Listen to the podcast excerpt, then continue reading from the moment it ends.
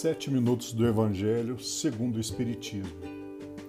Nossa oração inicial. Obrigado a todos os bons espíritos, obrigado a Deus por sempre nos reforçar que temos que acreditar e temos fé. A fé nos mostra como é o esforço para a confiança. A fé nos muda a base de nossas vidas e temos confiança nessa fé, nos honra a acreditar e ter a resposta no momento certo. Que assim seja. Deixar pai, mãe e filhos. Todo aquele que tiver deixado por meu nome sua casa, ou seus irmãos, ou suas irmãs, ou seu pai, ou sua mãe, ou sua mulher, ou seus filhos, ou suas terras, por isso receberá o cêntuplo e terá por herança a vida eterna. São Mateus, capítulo 19, versículo 29. Então Pedro lhe disse: Por nós, vedes que tudo deixamos e que vos seguimos. Jesus lhes disse: Digo-vos em verdade que ninguém deixará pelo reino de Deus, ou sua casa, ou seu pai, e sua mãe, ou seus irmãos, ou sua mulher, ou seus filhos, que não receba deste mundo muito mais e no século futuro a vida eterna.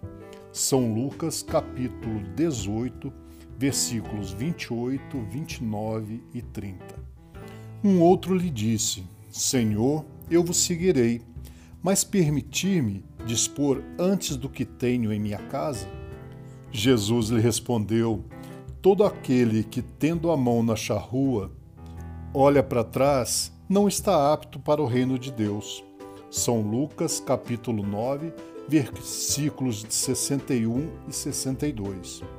Sem discutir as palavras, é preciso aqui procurar o pensamento que era evidentemente este. Abre aspas. Os interesses da vida futura se sobrepõe a todos os interesses e todas as considerações humanas. Fecha aspas. Porque esta, de acordo com o fundo da doutrina de Jesus, ao passo que a ideia de renúncia à família seria a sua negação.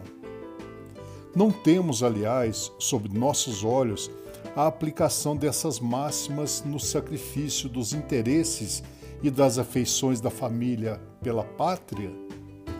Censura-se um filho por deixar seu pai, sua mãe, seus irmãos, sua mulher, seus filhos para marchar em defesa do seu país?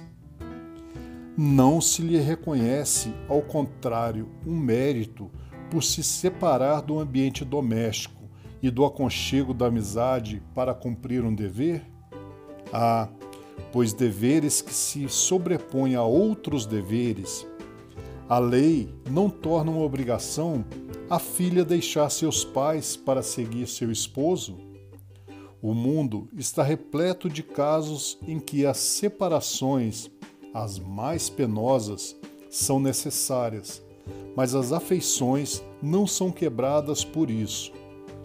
A distância não diminui nem o respeito, nem a solicitude que se deve aos pais, nem a ternura pelos filhos. Vê-se, pois, que, mesmo tomadas ao pé da letra, salvo o termo odiar.